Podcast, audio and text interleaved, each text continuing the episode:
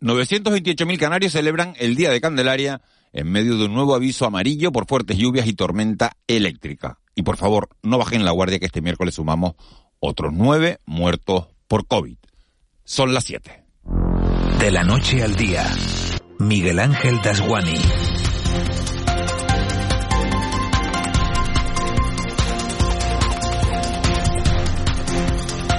¿Qué tal? Muy buenos días. Puede ser cierto que estemos contabilizando los muertos por COVID de manera distinta a otras autonomías y que esa sea la razón de que nuestros hospitales den una cifra más alta de fallecidos, pero nuestro lugar en el ranking es lo de menos. La noticia es que no podemos bajar la guardia porque superamos en los escasos 32 días que llevamos de año los 270 fallecidos y eso nos da una media de 8 muertos y medio cada día. Una auténtica barbaridad con casi el 90% de la población vacunada. Uno no quiere ni pensar cómo sería el panorama si no estuviéramos vacunados, si los viales de Pfizer, Moderna, Janssen o AstraZeneca. Todo hace pensar que sería una masacre en toda regla. Este miércoles, en cualquier caso, es menos miércoles o un miércoles más llevadero para las 928 mil personas que viven en Tenerife y que se celebran y que celebran por todo lo alto el Día de Candelaria. Un festivo eso sí, que obliga a la prudencia porque si no fallan las predicciones de la Agencia Estatal de Meteorología, estará pasado por agua. Se ha decretado el aviso amarillo por fuertes lluvias, tormenta eléctrica, y tormenta eléctrica no solo para Tenerife, sino también para La Palma, La Gomera y El Hierro. Hay otras dos polémicas que siguen cogiendo fuerza este miércoles. Por un lado, el enfrentamiento entre la delegación del gobierno y el ayuntamiento de Arrecife a cuenta de la instalación de un centro de acogida temporal para migrantes que según la alcaldesa no tiene licencia y que ayer intentaba desbloquear el Consejo de Ministros declarando ese CATE como centro de interés general y la firma de un escrito por parte de 200 profesionales del CHUIMI, el Complejo Hospitalario Universitario y Materno Infantil de Gran Canaria, para que sea relevada por mala gestión, dicen los sanitarios, toda la cúpula directiva. Entre esos 200 profesionales de la sanidad hay 70 médicos que piden una dirección técnica y no una dirección política. Papa caliente en toda regla para el gobierno. En la política española lo más llamativo es la aprobación de la ley de vivienda a pesar de los reparos del Consejo General del Poder Judicial a la normativa y las negociaciones de última hora de Yolanda Díaz para poder sacar adelante la reforma laboral. Está convencida de que mañana conseguirá el apoyo parlamentario suficiente. Tan revuelto está todo que casi el mismo espacio que los ministros ocupa hoy en algunos periódicos Chanel la representante de España en Eurovisión. Ataques furibundos que muestran el peor lado de las redes sociales. Que esto sea tema de debate nacional nos hace acordarnos de Federico Trillo y su famoso manda huevos. También se hablaba de televisión, aunque era en el Congreso. De la noche al día, Miguel Ángel Dasguani. 7 y 3, vamos con los titulares de este miércoles 2 de febrero. Caja 7 te ofrece los titulares del día. El Congreso de los Diputados avala el uso de las mascarillas en la calle. La mayoría de los partidos daba luz verde al decreto del 23 de diciembre que deja en manos del Ministerio de Sanidad la decisión de eliminar esa obligatoriedad cuando así lo consideren en función de la situación epidemiológica del país y a lo que se ha referido la ministra de Sanidad, Carolina Darias. Ha asegurado que el uso de las mascarillas en exteriores es una medida estrictamente temporal, un decreto que también incluía la denominada paguilla a los pensionistas. Señorías, se trata de una medida estrictamente temporal. Durante el tiempo necesario hasta que los niveles de indicadores de riesgo de la pandemia alcancen los niveles adecuados y los trabajadores del CHUIMI piden la dimisión de la dirección del hospital. Más de 200 trabajadores del Hospital Insular piden a través de una carta la dimisión del equipo directivo del centro. La falta de espacios, medios tecnológicos y personal está afectando la atención de los pacientes, sobre todo en urgencias. Entre los firmantes, 70 médicos. Los cirujanos vasculares se opusieron a trabajar en urgencias porque aseguran que no pueden ofrecer una atención de calidad, motivo por el que dimitió su jefe, quien escuchamos en declaraciones a la televisión canaria, Manuel Díaz la situación de este complejo al que he dedicado media vida, más de media vida, eh, no es, se está cayendo se está cayendo, esto no funciona. Y como no funciona, hay que decirlo. Y si no nos hacen caso, pues habrá que gritar. Por su parte, la gerente de la Candelaria, Natacha Sujanani, ha querido apoyar a su homóloga y asegura que en esta pandemia se está haciendo medicina de guerra, mientras vuelve a aumentar el número de fallecidos por la pandemia, nueve en las últimas horas, y también los nuevos positivos, hablamos de 1.545. Yo le mando un saludo y, todo nuestro apoyo a mi compañera Alejandra y al equipo de, del Insular. Yo creo que nos ha tocado un tiempo muy difícil, muy, muy difícil de gestionar, en la que hagamos lo que hagamos, nunca va a ser eh, la respuesta óptima ni una respuesta de excelencia, pero es que, como he dicho en, muchas ocasiones, eh, nosotros hemos estado haciendo medicina muy parecida a la medicina de guerra. Y la Secretaría de Estado de Turismo está abierta a dialogar sobre las Kelly. Así lo ha afirmado en Canarias a las seis el secretario de Estado Fernando Valdés tras saberse que en Baleares se instalarán camas articuladas en los hoteles para facilitar el trabajo de las camareras de piso, de las Kellys. Valdés ha señalado que en el gobierno de España trabajan para ello. Desde Canarias, fuentes de la Consejería de Turismo sostienen que por ahora no les consta nada al respecto. Y en el caso concreto de las Kellys, yo creo que hay una predisposición, me consta por el conjunto del, del, gobierno, tanto en el Ministerio de Trabajo como sin duda en el Ministerio de Turismo, de valorar qué medidas se pueden adoptar, sobre todo con aquellas regiones, comunidades autónomas, donde hay una mayor concentración de esta actividad turística, en las condiciones de, este colectivo. Desde la Federación de Servicios de Comisiones Obreras se han incidido en, han incidido en la elevada carga de trabajo que soportan estas trabajadoras, trabajadoras aún más desde el inicio de la pandemia y han insistido en que el empresariado no refuerza las plantillas mientras que las labores recaen en el personal que queda trabajando. Y el gobierno de España ha decidido declarar de interés general el centro de acogida temporal de inmigrantes de Arrecife, en Lanzarote. Ahora no serán necesarios los permisos municipales ordinarios para la apertura del centro de atención temporal de extranjeros. Unos permisos que venían pidiéndole el ayuntamiento de Arrecife al ministerio desde hace varias semanas.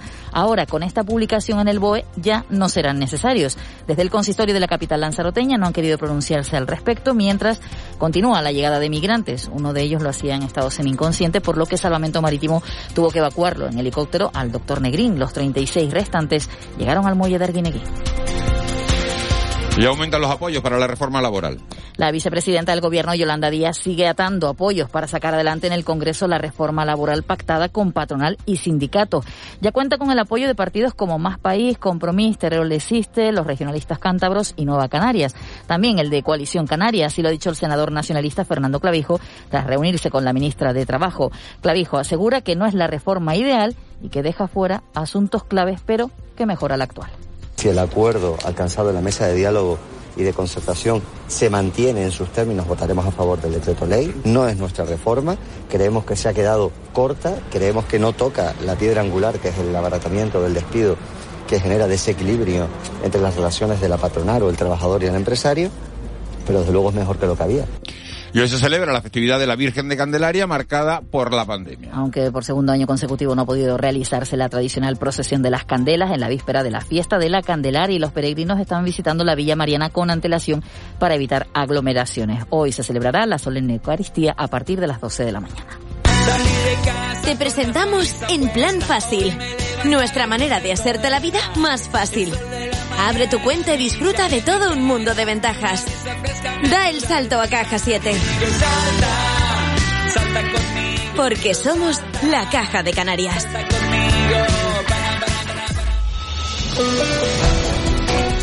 Este miércoles se habla todavía de esos refuerzos del mercado de invierno, tanto en primera como en segunda, y hoy tenemos varios encuentros deportivos aquí, de los nuestros, juega la Unión Deportiva Granadilla de Gatesa, también lo hace el Guagua Las Palmas, el Aris y el Lenovo en sus respectivas competiciones. Anoche ganaba el Granca en partido de la Eurocup. Moisés Rodríguez, muy buenos días.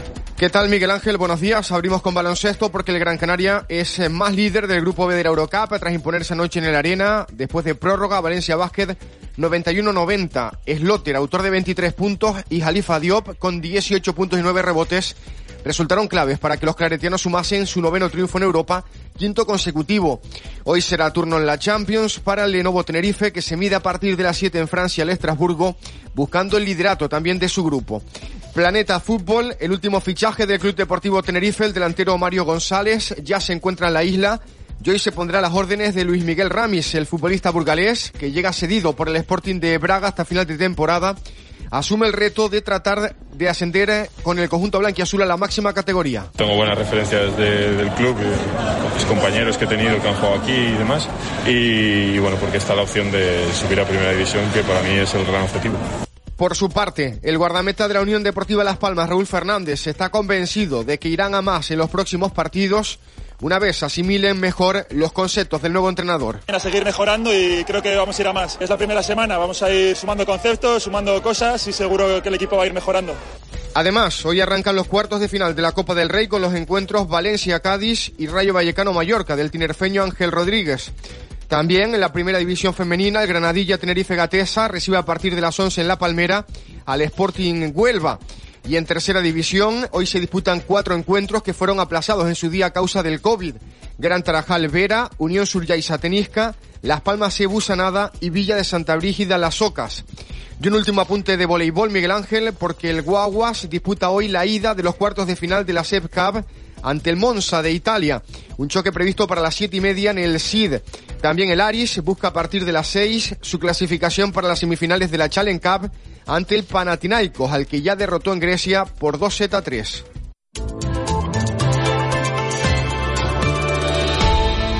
Siete y 10. Vicky Palma, jefa de meteorología de Radio y Televisión Canaria. ¿Cómo estás? Pues muy bien. ¿Cómo está el tiempo? Pues bastante revueltillo. Revuelto, lo digo porque eh, hablábamos antes, hoy es festivo en, en la isla de, de Tenerife, hay 928.000 personas ociosas con ganas de subir al Teide y estamos en aviso amarillo eh, por fuertes vientos y aparato eléctrico en toda la provincia occidental, La Palma, La Gomera, eh, Tenerife y El Hierro. Sí, hemos tenido chubascos durante la madrugada, se han registrado pues actividad tormentosa en el entorno de las islas, especialmente eh, sobre Tenerife, al sur de La Gomera y del Hierro, al norte de Gran Canaria y en la última hora también se ha activado algún rayito por el oeste de la isla de Fuerteventura. Y bueno, ha habido precipitaciones esta madrugada en forma de chubascos, repartidos de forma desigual. Hay algún registro importante, por ejemplo, en, puntos del norte de la isla del Hierro, que hay que confirmar a lo largo de las próximas horas. Y bueno, vamos a tener un día de tiempo revuelto. Vamos a tener nubes casi todas de tipo medio y alto. Dentro de esa masa nubosa que está cruzando el archipiélago hay nubes de tipo tormentoso englobadas que son las responsables de los probables chubascos que podamos tener a lo largo de la jornada de hoy. En las islas occidentales también habrá algunos en la isla de Gran Canaria. Son menos probables en Lanzarote y Fuerteventura. Aquí van a predominar las nubes solo de tipo alto.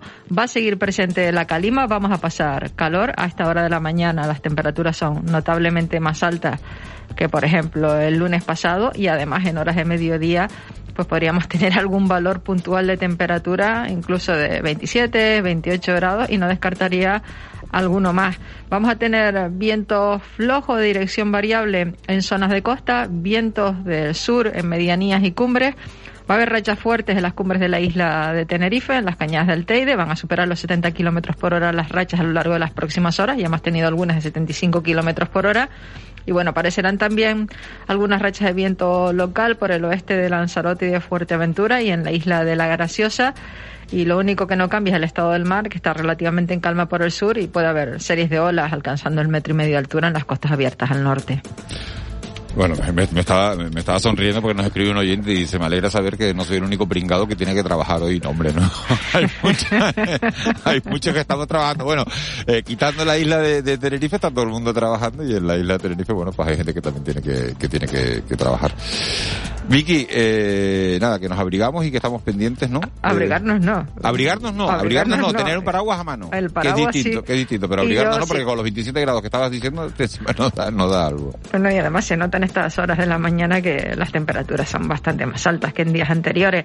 Eh, yo sí que no recomendaría hoy subir a las cumbres de la isla de Tenerife, eh, queda poquita nieve. Arriba, pues eh, cuando hay tormentas, las condiciones meteorológicas evolucionan de forma mucho más rápida, va a haber rachas de viento fuerte y no es recomendable hoy el ascenso a, las cumbres en la isla de Tenerife y habrá tiempo en otro momento. Además, hay una pequeña posibilidad de que también pues esas nubes que van pasando pues puedan volver a dejar algo de nieve, pero solo esta vez en el pico por encima de los 3.000 metros de altitud. Y bueno, vamos a ver qué tal evoluciona o sea, que el día. El que suba no se va a encontrar una nevada. No, no se va a encontrar una nevada, lo que se va a encontrar es rachas de viento muy fuertes, se puede encontrar tormenta y, y, bueno, es más, bastante más peligroso estar en alta montaña con la situación meteorológica que tenemos que quedarnos más en zonas de costa. Y bueno, hay que pensar que hoy mejor paraguas a mano, manga corta, probablemente sobre todo en horas de mediodía y vamos a ver qué tal evoluciona la situación. La calima no va a desaparecer, con lo que el que tenga pensado pues entretenerse limpiando el coche tampoco es un buen, un buen entretenimiento tampoco, hoy. es un buen día.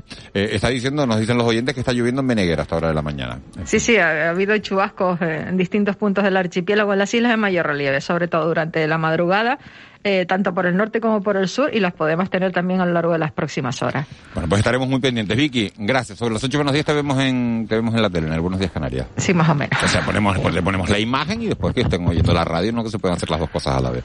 Gracias, Vicky. Adiós, buenos días. Nos vamos hasta la sala operativa del 112 Lourdes. Jorge, buenos días. Hola, buenos días. Lourdes, ¿cómo han transcurrido las últimas horas? Pues tenemos que informar nuevamente de la llegada de pateras. En este caso, anoche una neumática era interceptada por Salvamento Marítimo a 68 millas de Gran Canaria y, lo, y sus ocupantes eran trasladados al muelle de Arguineguín. Se trata de un grupo de 61 personas de origen subsahariano. Entre ellos se encuentran 17 mujeres, tres menores y un bebé. Y tras ser valorados por el dispositivo sanitario, eh, se procedió al traslado de una menor eh, de algo más de un año y así como a su madre al Hospital Universitario Insular Materno Infantil para valoración. Además, a la isla de Fuerteventura han llegado, bueno, ha llegado otra embarcación de salvamento marítimo con los ocupantes de dos pateras más que durante la madrugada fueron interceptados y en estos momentos el dispositivo sanitario se encuentra realizando la valoración y el triaje y estamos a la espera de conocer los datos sobre sobre el número total de ocupantes y si es preciso algún traslado. Bueno, pues eso es en, en, la, en las últimas embarcaciones. Y fíjense, estabas contando, eh, Lourdes, de la que llegó a Arguineín, 61 personas en una lancha neumática. Las lanchas neumáticas son la, las conocidas Zodiac. ¿Se imaginan ustedes a 61 personas metidas en una Zodiac a 68 millas de la costa, ¿no? La travesía que han tenido que hacer a 68 millas de la costa, que es, es decir, en alta mar. La verdad que a, a veces eh, uno lo cuenta, da la información tan rápido, ¿no? Que no, que no se para a analizarla no para. Y, a, y, a, y, a, visibilizarla. ¿no? Y a decir, imaginarte esas 68 personas hacinadas en un, en una Zodiac en, uh -huh. en mitad de, del oleaje. Eh, Lourdes, muchas gracias. Gracias a usted, buenos días. Buenos días, 7 y 17, nos vamos con el contrapunto. El contrapunto. Ángeles Arencibia y Juan Manuel Betencur. Ángeles Arcibia, buenos días. Buenos días, Miguel Ángel. Como Betancourt, buenos días. Hola, muy buenos días, un saludo a todos. Los Feliz día de la Virgen de Candelaria. Sí, los dos, como ha dicho, como ha dicho Vicky Palma, eh, en manga corta han venido, ¿no? Y yo también, tres. En Galdar, dicen Galdar, eh, ahora mismo un gran relámpago y un buen trueno. Oye, vine con una chaquetita, ¿eh? Sí, sí, una chaquetita, sí, pero bueno, te, a, a, las dos de la tarde te la vas a amarrar a la cintura, ya verás. Yo también, estaba lloviendo, no, ahora, ahora, ahora, en Santa Cruz estaba... Bueno, pero, pero no hace frío. Bueno, está llevadero.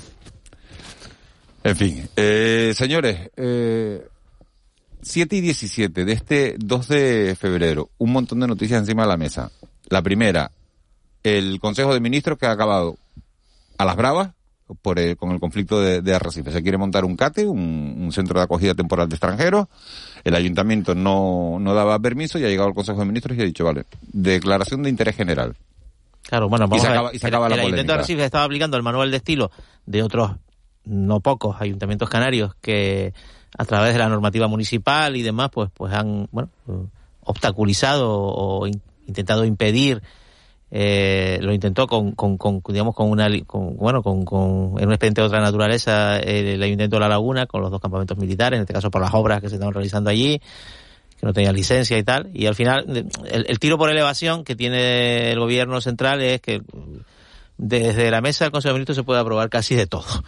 Eh, y entre ellos también, pues, el hecho de que, bueno, pues, pues, pues se da una, el ayuntamiento, el, el gobierno, perdón, se da una, el ministerio se da una licencia a sí mismo que le permite abrir el, el centro de, de, de, inmigrantes. Una reunión con el ayuntamiento no hubiera estado mal por parte de la delegación del gobierno, cierto es, eh, porque es el argumento al que, bueno, un poco al que recurre la alcaldesa a decir esto. Ayer, no ayer estuvo en el programa Buenas tardes no, Canarias, claro. ¿no? El, Tripérez, ¿Qué, ¿Qué, decía Tripérez? No, lo que dice que, primero, que lo que los informes municipales dicen que no, que no se podía dar, dar la licencia, que tenía una serie de, bueno, de salvedades, eh, de orden legal, eh, de la normativa urbanística y, bueno, que, que, que aquello se había montado sin, sin que el ayuntamiento, vamos, fuera informado ni supiera nada.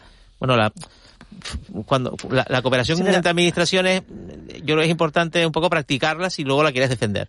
Y eso se lo saltó la delegación del gobierno. A partir de ahí, pues está claro Bueno, que la ahí- alcaldesa de Recife se han vuelto un poco la bandera de no queremos este centro aquí. Y hasta cierto punto también es una bandera mm, eh, electoral, ¿no? O Sí. el, el defender, bueno, a, los, a, los- a mis ciudadanos, a mis vecinos, ¿no? Mis vecinos. No quieren esto- inmigrantes Esto, aquí. no quieren inmigrantes porque esto, bueno.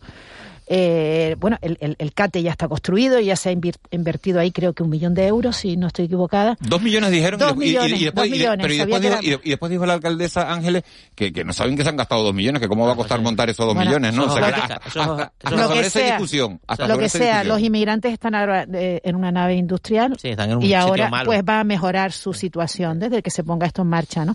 A mí lo que me llama la atención de, de, de este de este problema tan enorme, ¿no? De esta tragedia de la inmigración irregular es cómo nos enredamos en las cosas tal vez eh, menos importantes cuando lo sustancial de esto es que siguen eh, muriendo, que siguen eh, arrostrando esa, esa, esa, esa tragedia, ¿no? Esa, esa, esa, eh, lo que tú describías, Miguel Ángel, o sea, imaginándonos cómo sería estar en medio de una de un- del océano De de, una noche Zodiac, en 68 una, en una balsa tan tan precaria. Caemos en la antipedagogía y a veces hay, hay, hay, hay, hay poderes públicos que lo promueven de pensar que las víctimas somos nosotros. No, no, las víctimas son Sí, ellos. A ver si lo sí, entendemos y, una vez. Y, y- esto es una molestia y esto es un...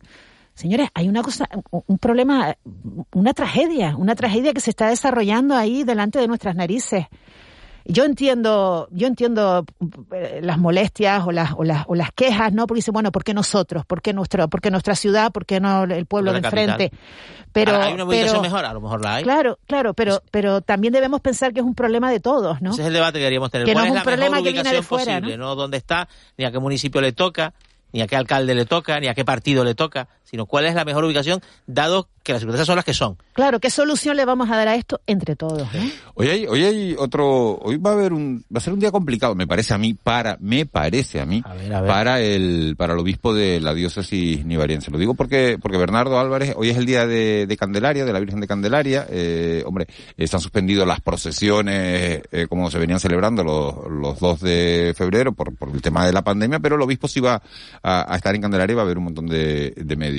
Eh, le han pedido que declare, que declare en, lo, en los juzgados. Eh, Sí, el fiscal ha abierto una, eh, ha abierto una diligencia informativa que eh, para ver si se ha cometido, eh, bueno, para, para explorar un poco si, si, si ha habido un delito de odio, ¿no? Por las declaraciones del obispo al programa BTC Canarias, ¿no? A la entrevista que le hizo nuestro compañero Pepe Moreno, en el que él eh, decía que la homosexualidad es un pecado y eh, lo comparaba con el alcoholismo. Después el obispo se disculpó, es cierto, ¿no?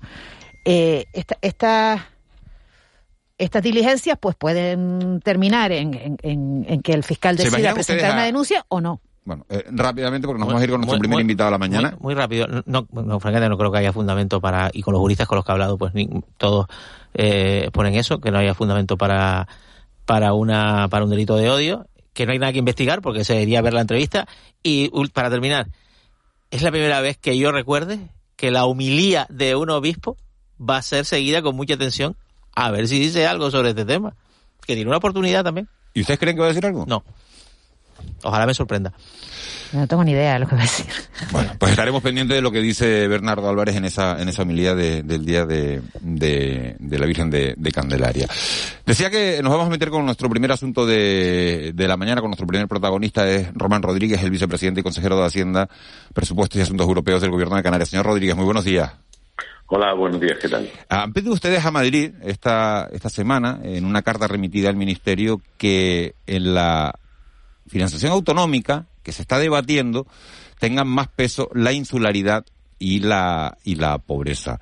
Eh, ¿Qué expectativas tiene usted de que esta propuesta sea aceptada y, y en cuánto dinero aumentaría la ficha financiera?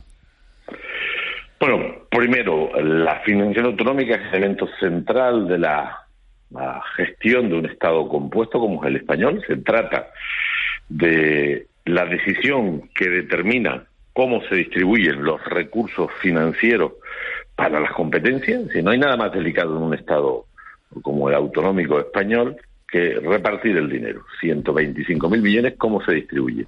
Debió hacerse el año 14, no pudo ser porque no hubo acuerdo, a pesar de las mayorías absolutas, y ahora, con ocho años de retraso, se retoma el debate.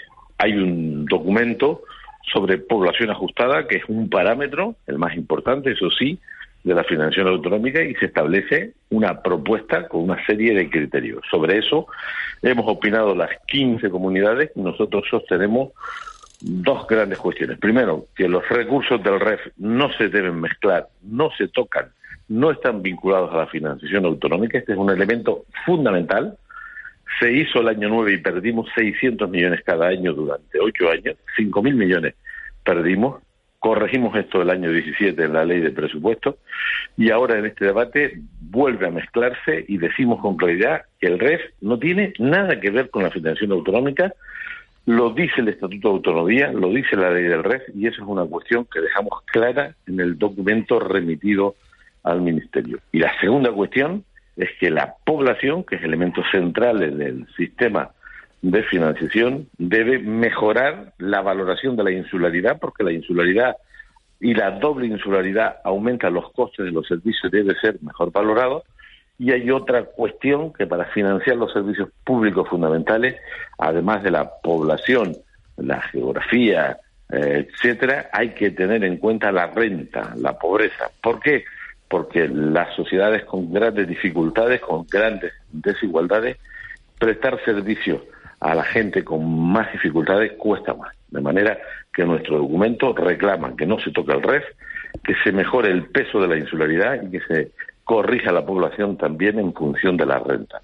En esencia, ese es el documento que remitimos, son 32 folios elaborados por nuestros técnicos propios y de la Universidad de La Palma, con la que tenemos un convenio, y ahora seguirá el debate eh, los próximos meses y años. Mi pronóstico es que no será fácil llegar a un acuerdo, no lo ha sido nunca, y creo que el mapa político español imposibilita un acuerdo a corto plazo y nosotros estamos bien con el sistema actual después de la importante corrección que conseguimos el año 17 en la ley de presupuesto, restituyendo eh, la separación del resto de la financiación autonómica y recuperando 600, este año serían 680 millones que antes no teníamos y que nos colocan en una posición razonable en este modelo actual. Con lo Mejor cual... quedar, sí. No, no, eso, eso es justo lo que le iba a decir, o sea, que tampoco tenemos ninguna prisa en que se reforme el sistema, aunque esté parado desde 2014, ¿no? Una vez hemos conseguido, se consiguió en el 2017, eh, eh, separar el REF del sistema de financiación, ¿no? Efectivamente. Lo, si no es para mejorar, mejor quedarnos como estamos. Y las posibilidades de mejorar no serán sencillas, teniendo en cuenta los muchos intereses, legítimos intereses que tiene cada territorio y teniendo en cuenta nuestras fuerzas que son limitadas en términos demográficos, claro. económicos y políticos. ¿no? Mejor si no hay un cambio muy positivo quedarnos como estamos y por lo tanto pelearemos para dar continuidad a un sistema que como mínimo nos coloque en la media de reparto sin contar sin mezclar los recursos del resto. Eh, señor Rodríguez, dos cuestiones sobre, sobre este asunto. También eh, han pedido ustedes que para medir la pobreza el indicador no sea el de, el de los parados sin, sin prestación, sino que proponen el uso de la tasa AROPE. ¿Por qué? Porque los parados sin prestación son una parte del problema, pero no son todo el problema. Ahí, por ejemplo, no están los niños, la gente menor, que en nuestro caso hay un porcentaje importantísimo de población menor en situación de pobreza y que no lo mide esta prestación, porque hay parados con prestación que cobran uh, recursos que les colocan por debajo del índice de la pobreza, porque hay sectores de población mayor que no están en los registros del paro y que tienen ingresos inferiores a los umbrales que son exigibles en materia de bienestar. Por lo tanto, hay un índice contrastado, europeo, no está Eurostat, está el INE, que es el índice AROPE, que tiene en cuenta no solo eh, los problemas de empleo, sino los problemas de ingresos. De manera que nos parece un indicador, un medidor más complejo, más justo, o que solo los parados sin prestaciones. De manera que frente a ese criterio uh -huh. de tener en cuenta solo parados sin prestaciones, nos parece insuficiente que solo recoge una parte del problema, el índice AROPE, uh -huh. que es una propuesta europea consolidada, estable, que sale todos los años, pues se tenga en cuenta para ponderar el criterio poblacional en base a este parámetro, que es el de la renta, el de la pobreza, el de la mala distribución de la riqueza. Y sobre, y sobre el tema del REF, ¿cómo es posible que Madrid siga discutiendo eh, si los recursos del REF son adicionales o no al sistema de financiación cuando está recogido, como decía usted antes, en el Estatuto de Autonomía? ¿Quién se lo explica a María Jesús Montero? ¿El nuevo secretario de Estado de Hacienda, que es de Lanzarote? De, de, La Palma. Ah, de La Palma, perdón, de Lanzarote, que es canario, que es de, La Palma, tiene usted razón. Bueno, yo creo que es una oportunidad. Yo no tengo mucha esperanza en que los canarios cuando llegan a Madrid se acuerden de dónde son y ejerzan, además de la función general, la defensa de los intereses de su tierra. La historia dice que los de aquí cuando van para allí se olvidan de dónde son. pero ¿y usted ha hablado con él? Sí, sí, sí, he hablado con él. Y, pues si me está diciendo esto después de hablar con él, la sensación no es buena, ¿no? No, bueno, él no, eh, digamos, este es un documento preparado por un grupo de expertos, es un documento con un soporte técnico importante, con un perfil técnico importante, pero se meten en este asunto. No hay ningún parámetro que no sea estrictamente de población citado.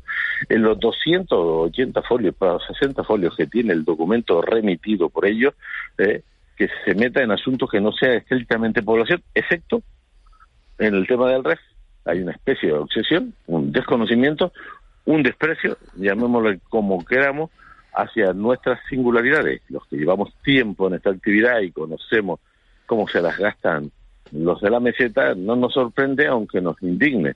No puede ser que se mezcle el REF con la financiación autonómica.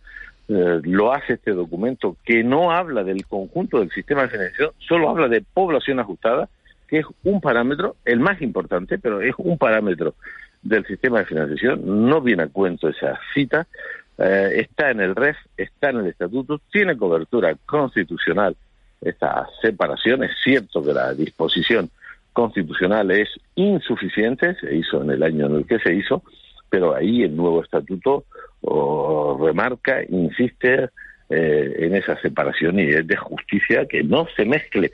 Y volvemos a reiterarlo y en cualquier caso la sociedad canaria no habrá nadie en Canarias que no defienda con, uñas y dientes que el REF no se mezcla con la financiación autonómica, son recursos adicionales, está destinado a compensar los problemas de desarrollo socioeconómico del conjunto de la sociedad, no solo de la financiación de los servicios públicos, que es de lo que trata la financiación autonómica. Lo otro está vinculado a tener ese diferencial fiscal eh, en el IFIC, en Caliba, a los impuestos de sociedades que aquí se pagan menos en función de que te acojas a la reserva, a la deducción o a la zona especial, etcétera. no se puede tocar. Se ha reiterado esto en la meseta, pero lo pelearemos a muerte, ¿no? Yo creo que, que, lo vamos a conseguir. Bueno, buenos días, eh, vicepresidente. Eh, supongo que al menos se ahorra explicaciones, ¿no? Con un canario de secretario de Hacienda, porque una de las quejas es que hay que volver a explicar las cosas de forma constante, ¿no? Sí, este, esta es una persona muy preparada, con un currículo muy importante, y yo creo que tenemos que aprovechar la oportunidad de que esté ahí. Primero, él cumplirá con su deber como responsable. Ese es un puesto estratégico. El secretario de Estado de Hacienda, si quitas a los ministros, y dependiendo cuál, es un puesto vital. Es como el viceconsejero de Hacienda. Eso le iba a decir, es como si a usted le quitan a Fermín, ¿no? Total, eso es eh, elementos básicos, estructurantes. No hay nada que se mueva en esta comunidad que no pase por el Departamento de Hacienda y lo propio pasa en el Gobierno de España. Eh, y por lo tanto es fundamental. Y, yo creo que esta es una persona preparada de aquí y hemos hablado, yo he hablado con él, digo, tenemos que apoyar la oportunidad de que tú seas aquí, que conozcas, porque es un experto, es una persona muy instruida, es un profesor universitario, es un investigador, es un tema, es un señor que sabe de esto, y por lo tanto tiene que ser una oportunidad y yo creo que lo vamos a intentar aprovechar para que se nos trate con justicia. Nosotros no queremos privilegios, queremos que se respeten nuestros derechos, nuestro fuero, que se comprenda la singularidad de un territorio alejado, insular, fraccionado, con problemas de materias primas, al lado del continente, estos que hablaban ustedes antes, que también he hablado con él, aunque ese le toque más de lejos del tema migratorio y que aquí, además de atender humanamente a estas personas con todos nuestros medios, no puede mirar para otro lado ni el gobierno de España ni la Comisión Europea en la gestión de este fenómeno permanente, duro, difícil, que nos va a acompañar siempre, que va a empeorar con los años y que también estamos oh, enfadados por, por la poca sensibilidad, por la poca diligencia por los escasos medios y, por ejemplo, en el tema de menores, lo que es inaceptable lo que está pasando a esos chiquillos y lo que está pasando a la sociedad canaria, asumiendo en solitario la gestión de un, problema dificilísimo que debiéramos compartir todos los españoles. Señor Rodríguez, hay un, hay, hay un asunto que está también en la mesa un poco de su departamento, ¿no? que, que es la, la prórroga o no para la materialización de la reserva de inversiones, es decir, ese, esos impuestos que los empresarios, digamos, se, se, se, ahorraron, que cuatro años después hay que materializarlo, hay que invertirlo en algo, eh, y que se pretende prorrogar, eh, en este caso, un quinto año, sería lo que había que invertir en 2021, poderlo invertir en 2022, y Hacienda ha dicho no. Eh, los empresarios dicen que esto es necesario porque la pandemia, digamos, ha condicionado los planes de inversión de las empresas. Por otro lado, estamos con una economía relanzada, es decir, que igual sería también bueno invertir ahora. ¿Su posición cuál es y cómo va a intentar convencer a Hacienda si es que, si es que hay que convencerla de algo? Bueno, eh, hay que decir que esto no es un incumplimiento, esto es una modificación que pedimos, dadas las circunstancias de la coyuntura económica, lo conseguimos en el 20 in extremis y creemos que sería bueno hacerlo también en relación a la materialización del año 21. Por lo tanto, parece razonable parece razonable lo que pedimos.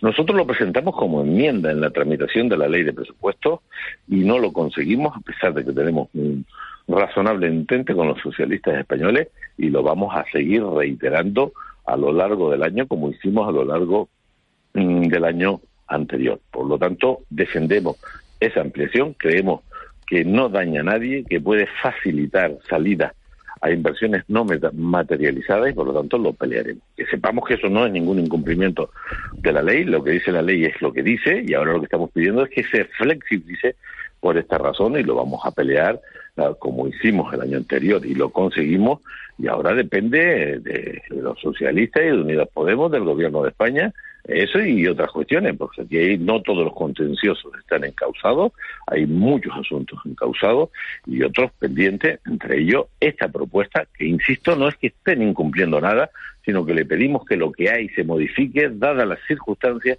de que la crisis económica ha sido un impedimento para materializar la reserva y pedimos un año de ampliación. ¿Podemos haber desmarcado aquí, señor Rodríguez?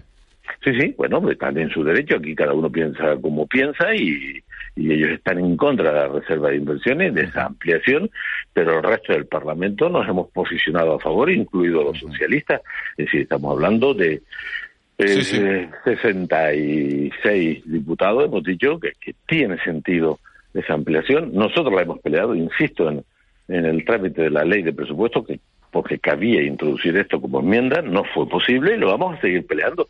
Nosotros tenemos un escaño y hay 350 y hay 15 eh, representantes de Canarias en las Cortes Generales y ahí cada uno se retrata. Si lo que no vale es decir una cosa aquí y otra allí, y si lo hacen, pues que la gente lo sepa. Eh, señor Rodríguez, a las once y media de, esta mañana eh, tiene usted una rueda de prensa para presentar el avance de la ejecución presupuestaria de, de esta comunidad autónoma correspondiente a 2021. ¿Nos puede adelantar algo? No. No, nada, no nos va a decir nada. No, porque, porque ustedes lo saben, porque sería desleal con sus propios compañeros, pero el asunto ha ido bien, hemos trabajado mucho, intensamente, un año difícil, un año en que nos ha acompañado pues la quinta ola que no estaba prevista, pero hemos tenido unos ingresos previstos que se cumplen por encima de lo que dice la ley, hemos ido a un ciento 4% de ejecución en los ingresos fiscales frente a los agoreros, los que decían que era una propuesta irreal, bueno, se ha cumplido, eh, poniendo en valor las previsiones del gobierno y sobre todo que la economía nos ha acompañado a pesar de las dificultades, y una captación de recursos adicionales que supera los 2.000 millones al presupuesto inicial y un nivel de ejecución que luego explicaremos. Bueno, pues si no me va a contar de eso, dígame dígame algo de lo que ha dicho Vidina Espino, que, que lo ha acusado usted, ha, denunciado la insensibilidad, ha utilizado esa palabra, de Hacienda con las 254 personas que esperan ser trasladadas a centros sociosanitarios. Porque yo no pierdo tiempo con gente que no se representa ni a sí mismo. Así. Pero depende de su departamento que, se, que, que ese asunto se desbloquee. Vamos a ver, los problemas de la cronicidad en los hospitales históricos han establecido una norma, tienen que cumplir los requisitos y los servicios técnicos del, departamento exigen los informes pertinentes cuando eso eso yo fui director de servicios hospitalarios se lo hace 25 años y eso ya era un problema. Lo es aquí y es en Euskadi. Y es que hay una parte de las personas ingresadas que a pesar de tener pues el alta de ese centro hospitalario ayer, lo decía no aquí, hay derivaciones. Claro, ayer lo decía aquí la, la, la, la directora gerente del, del Hospital de la Candelaria, señor Rodríguez, decía que hay gente que tiene el alta y que se pasa hasta dos años viviendo en el hospital. Claro, llega Vidina Espino y dice, claro, esto es culpa de Román Rodríguez porque es el responsable de tener atascada la orden que permite que estos mayores puedan ser trasladados a centros sociosanitarios. Los procedimientos, eso, primero eso, si, fue, si están dos años no es de ahora, ¿sí? es de hace décadas. Este es un problema estructural. Lo razonable hubiese sido que tuviéramos la estructura de los servicios sociosanitarios que no tenemos porque a pesar de existir planes no se han cumplido, pero bueno, ya se discutirá esto en el Parlamento. Es decir, eh, lo que hace el, el director general de presupuesto es evaluar cada propuesta conforme a la ley y con esa propuesta pide los informes pertinentes y suscribirá esa orden como toda es. El director general de presupuesto es otro centro directivo fundamental, por cierto, un técnico, ¿eh? no un político como en otros casos, un profesional por cierto, procedente de la sanidad, antiguo director de Asuntos Económicos del Servicio Canario de Salud y anterior jefe de gestión del Hospital Insular de Gran Canaria, y los procedimientos siguen eh, su cauce y, decidirá el director, con lo, cuando le remitan los informes, pues eh, el informe es favorable a esa orden que, insisto, trata de encauzar un problema histórico de décadas. Dos años no se empezaron ayer, ¿no? Sí, lo alucinante es que sea histórico, ¿no? Décadas. Es difícil, porque o hay, o hay un sistema sociosanitario para atender a esas personas y ese está colapsado. Ha habido un plan desde el año 17, 18, 19, 20, 21 de 265 millones que, que ejecutan los cabildos que tiene el nivel de ejecución que tiene.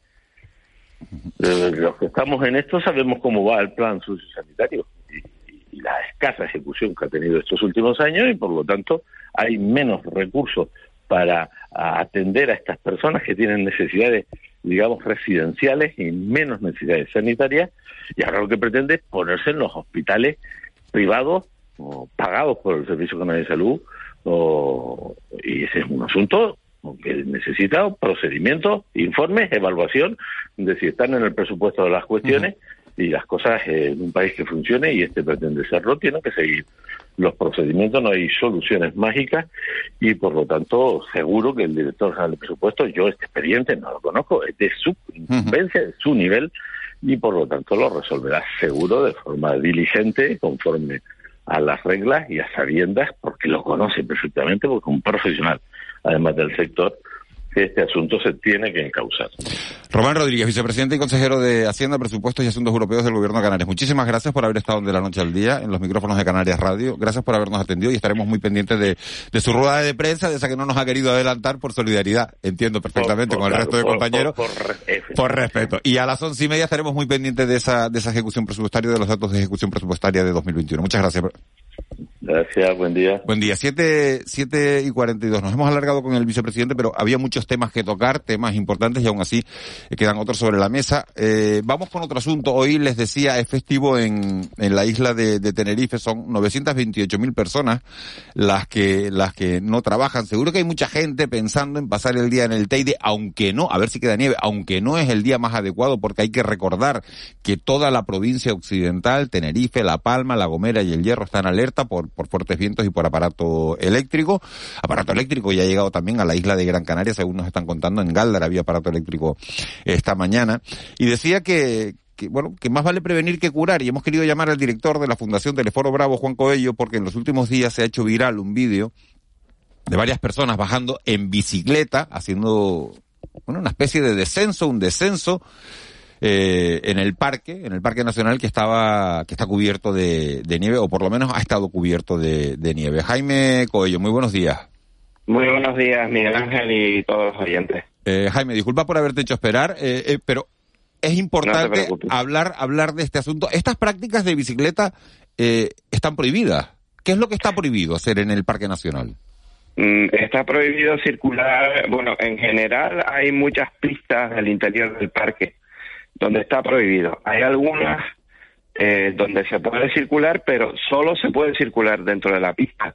Lo que nunca puedes hacer es subirte un talud, que es lo que ha hecho esta gente, y lanzarse eh, por ese talud nevado y después eh, con la bicicleta embestir una, una retama y tirarte encima de ella, ¿no? Que es lo que ha hecho uno de los uno de los de los ciclistas de descenso. Entonces, eh, la gente del ciclismo de descenso, una parte de la gente del ciclismo de descenso, no toda, está intentando forzar la máquina porque ellos dicen que no tienen eh, ninguna ningún lugar para poder practicar su deporte. Entonces, están permanentemente lanzándose por eh, fuera de senderos e incluso en senderos donde está prohibido eh, acceder y lo están haciendo porque dicen que el cabildo no les pone ninguna ninguna pista o ninguna zona para hacerlo. Y a nosotros eso nos parece un chantaje inaceptable porque además se está generando un daño ambiental importante. También están prohibidas, eh, Jaime Cuello, las excursiones a, caballo, que, bueno, que a simple vista a los demás nos pueden parecer como algo más, eh, más natural. ¿Es por el peligro para el animal y el jinete? ¿Es por destrozos medioambientales? Pues mira, en este caso está prohibido la caballería, las caballerías en el, en el parque por varias razones, porque incrementan la erosión, eh, porque pueden dispersar de alguna manera con sus deposiciones eh, especies vegetales que pueden eh, invadir el parque y por supuesto también por el ramoneo que pueden hacer esos caballos al, al, estar pues parados, pueden comer de, alguna manera especies que son únicas en el mundo, son especies endémicas que no se dan en otros lugares. Jaime Coyo, ¿y por qué ocurre todo esto? ¿Falta, falta vigilancia? Mira, son dos cosas. Desde nuestro punto de vista, nosotros entendemos que, por un lado, falta educación e información. Eh, se ha abandonado cualquier tipo de proyecto de educación ambiental sólido a nivel regional, no existe. Y por otro lado, falta vigilancia. En el Parque Nacional solo hay cuatro agentes para atender el parque los 365 días del año. ¿Cuatro agentes? Cuatro agentes para esa enorme extensión y encima decir que hay, eh, a partir de las 5 de la tarde no hay vigilancia, prácticamente no hay vigilancia arriba y lo de las noches es mejor no hablar porque bueno, ahí, ahí pasa, pasa realmente de todo. Entonces, estamos en un momento crítico del Parque Nacional y nosotros entendemos que está en riesgo pues una distinción como puede ser eh, el diploma europeo y el patrimonio natural de la humanidad, ¿no? De la UNESCO. Cuando dices pasa de todo, ¿qué es pasar de todo, Jaime?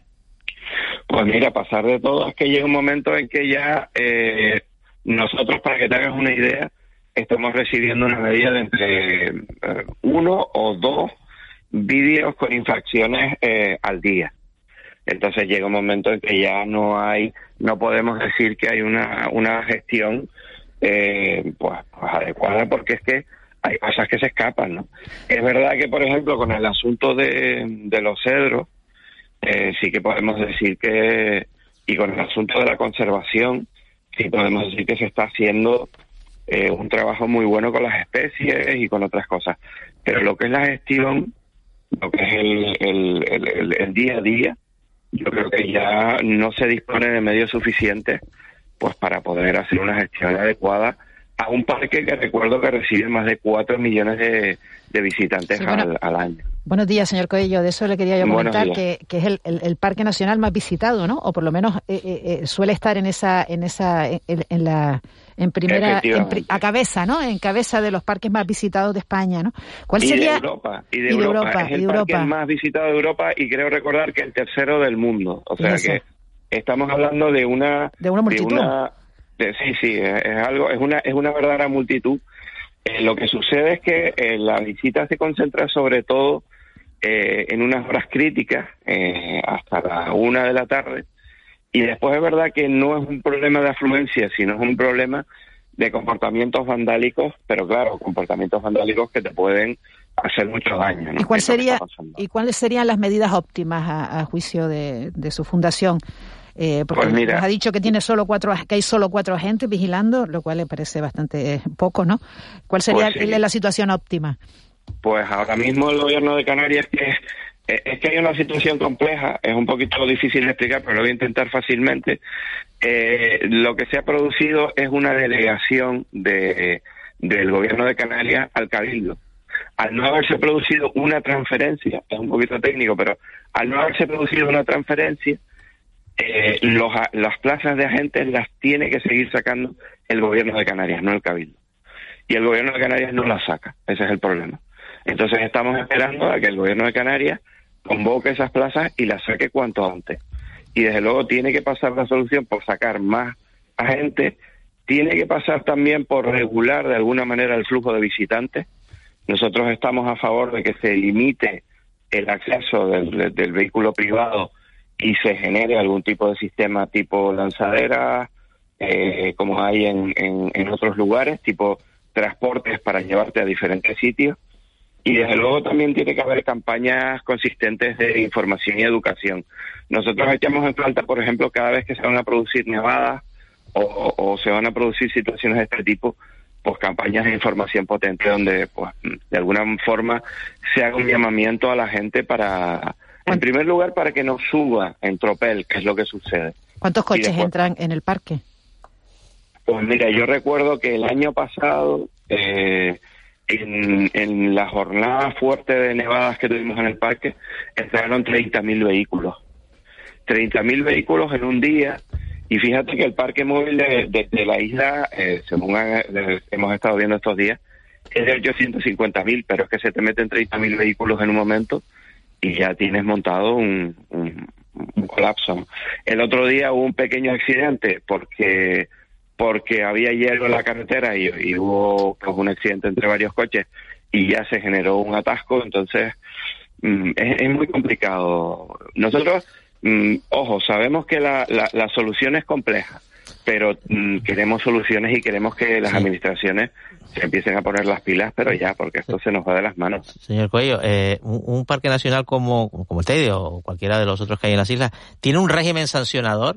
que se pueda cumplir y de modo, de modo que, bueno, que ese efecto disuasorio de si voy allí y al final tiro basura, porque soy un impresentable, pues por lo menos al final que me, que me, que me duela en algo, ¿no? Y a ver si aprendo, ¿no? Y eh, existe un régimen sancionador específico de los espacios naturales que se pueda aplicar y que sea disuasorio. Lo tiene en la propia, en las propias, no, eh, en, en, las normas de conservación eh, en, el plan rector de, uso y gestión, que ahora está, está vigente uno, pero que se está elaborando otro, hay una serie de infracciones y esas infracciones pues tienen su correspondiente multa. Lo que sucede es que eh, el nivel de, por un lado el nivel de detección es bastante bajo de, de infracciones, porque estamos hablando de esos cuatro agentes con un territorio enorme, y por otro también tenemos que hablar de un problema muy grave y es un problema que no solo existe en Canarias, y es que los ciudadanos no residentes, ciudadanos extranjeros, normalmente se van por el aeropuerto y, y adiós muy bueno. Y da pillarlos, ¿no? Exactamente, porque no hay un espacio europeo de, de infracciones y sanciones ambientales, que es lo que es lo que a nosotros como fundación y a otras asociaciones nos gustaría también involucrarnos, ¿no? Que los extranjeros, eh, no porque haya una fijación contra ellos, ni mucho menos, sino porque todos deberíamos ser iguales y si tú cometes una infracción, pues deberíamos debería pagar por ello también. Eso es algo que, debería, eh, nos gustaría trabajar porque la impunidad que se da con ellos, pues no es, no es correcta, no, no está bien. ¿Ibas a preguntar algo más? No, usted, defiende, usted, defiende, eh, usted sabe que en general las propuestas un poco técnicas como la suya de limitar el acceso eh, en Tenerife, la isla de Tenerife tiene, tiene mala prensa, o sea, no la población no se las toma muy bien. Es cierto, pero pero pero mm, ya es una cuestión ya de límites, ¿no? Mm, el otro día no sé si vieron la, que se montó en Roque Negro, eh, que los propios vecinos tuvieron que mover un vehículo porque la huevo estuvo una hora eh, atravesada la carretera. Eh, es una cuestión también, y, y, aquí perdonen que abra un melón que yo sé que, que genera muchas suspicacias, pero que vamos a tener que hablar en un momento dado.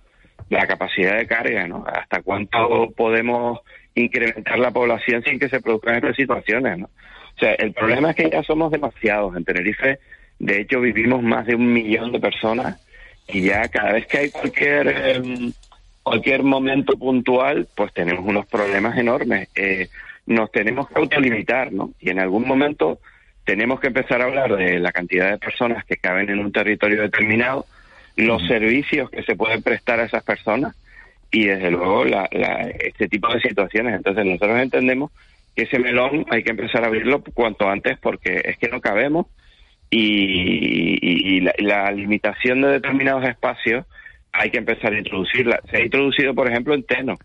Y en Teno, a través de esa guagua eh, los fines de semana, pues mm, se ha mejorado bastante esta situación. Conciencia... No, decía que conciencia medioambiental, señor Coello.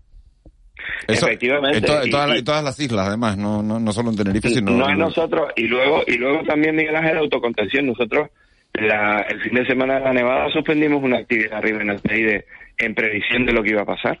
Y efectivamente, mira, pues, eh, si, si tenemos que dejar de ir a los sitios, pues, pues, pues habrá que... dejar de ir en determinados momentos. ¿Qué, ¿Qué vamos a hacer? Pues, pues hasta que, hasta que a alguien se le ocurre empezar a pensar cuántos cabemos aquí y eh, el otro día y, para, para que se vea que no es una cuestión de xenofobia, ¿eh? es una cuestión de capacidad de carga. el otro día escucha, escuchaba eh, 30.000 italianos eh, que han venido a vivir a Tenerife los últimos cinco años. Mira, me están mandando un dato, un, un compañero periodista que me dice, Tenerife crece 10.000 habitantes al año, 300.000 en los últimos 30 años y tenemos exactamente las mismas carreteras. Exactamente. Pues ahí está. la, ecuación es la que sí. Jaime Coello, director de la Fundación Teleforo Bravo, Juan Coello, muchísimas gracias por habernos atendido y vamos a ver si, si cunde el ejemplo de esa educación medioambiental, si conseguimos ser todos responsables y si en días festivos como hoy, eh, en este caso, hoy en la isla de Tenerife, eh, eh, otros días en, en, el resto de islas, todos los días hay que tener un poquito de conciencia medioambiental, por lo menos ser respetuosos eh, con el entorno, porque es lo, lo único que tenemos y hay que cuidarlo. Muchas gracias, Juan, Jaime Coello. Muchísimas gracias a ustedes por hacerse eco de este, de este tema. Muchas gracias. Eh, 7.55, Juanma Ángeles. Eh, duele cuando pasan estas cosas, ¿no? No, a mí una cosa me, me, me, ha gustado mucho, quiero felicitar, ya no, no sé si, ya no creo que nos esté escuchando yo, a, a, eh, a Jaime Coello por, por, por sus reflexiones, porque además hay personas como él, como Pedro Millán también, geógrafo, eh, que conocen muy bien el Teide, que se lo han pateado, que lo aman, y que son las personas sensatas y formadas que te hablan de estas cosas. Y a veces cuando se les escucha, hay otras personas que dicen, eres un radical, eres un aguafiesta, eh, quieres poner obstáculos, y no. Queremos salvaguardar nuestro patrimonio para sí, que nuestros que... hijos, mis hijas en este caso, también puedan ir al Teide y enseñarles lo que significa el Teide para ellas. Es que no, no hay más remedio, ¿no? O sea, los datos. Pero si haces un mensaje son, como este, que es un mensaje sensato, que no es un mensaje radical, que no es un mensaje agresivo. No, no, mes... para nada, para nada. ¿Eh? Y, eh, como el Teide y otros parajes naturales Lobos. que, que Lobos. hay en, en, en, Canarias que o los conservamos o, o desaparecen. Lobos completamente saturados los veranos. Por ejemplo, pero sí, tenemos que ponernos de acuerdo y darnos cuenta, bueno, eh, para ir al Teide, pues a lo mejor hay que racionar las visitas, ¿no? Porque este dato que ha dicho, que 30.000 ve vehículos en un día, es que yo no me puedo imaginar que son 30.000 vehículos.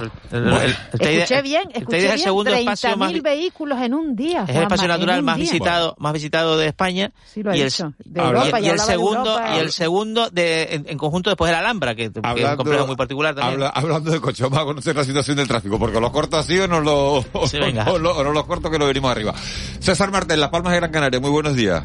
Hola, buenos días, Miguel Ángel. ¿Cómo amanece este miércoles?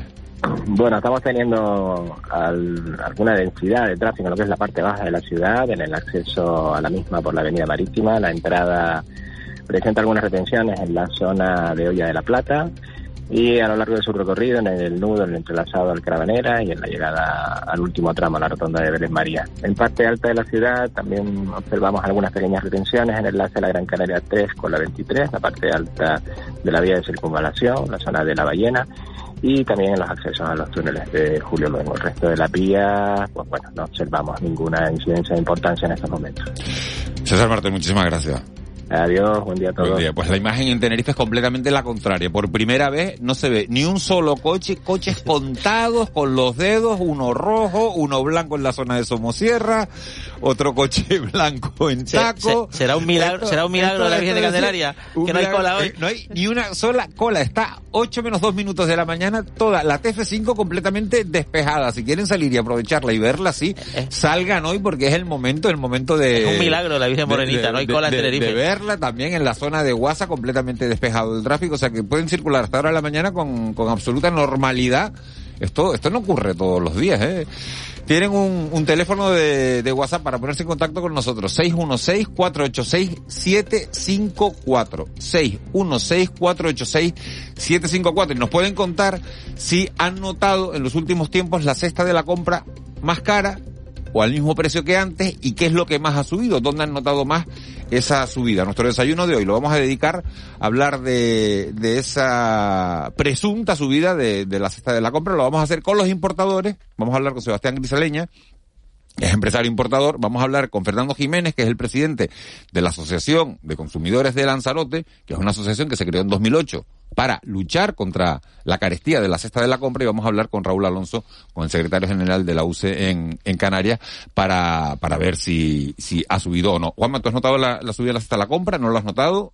En... ¿Compras lo mismo por el mismo bueno, dinero? Compro, compro lo mismo y me sale más caro porque sobre todo los productos así un poco de sobre todo de hortalizas y frutas, pues Se es nota. donde más donde, Donde yo personalmente he notado. más el incremento de los precios. ¿Ángeles? Yo lo he notado muchísimo. Y, Sí. y la En gasolina, las hortalizas ¿no? y en la las frutas, gasolina, claro. ¿no? Y en, No en- tengo en- coche, en el, claro. en el supermercado en general, o sea, lo que antes yo no yo no yo no soy muy de mirar los precios, yo compro lo que lo que necesito, pero si lo notas, lo notas porque porque te, Yo te da- miro, yo miro hasta lo que cuesta un yogur, señores. Lo hablamos después.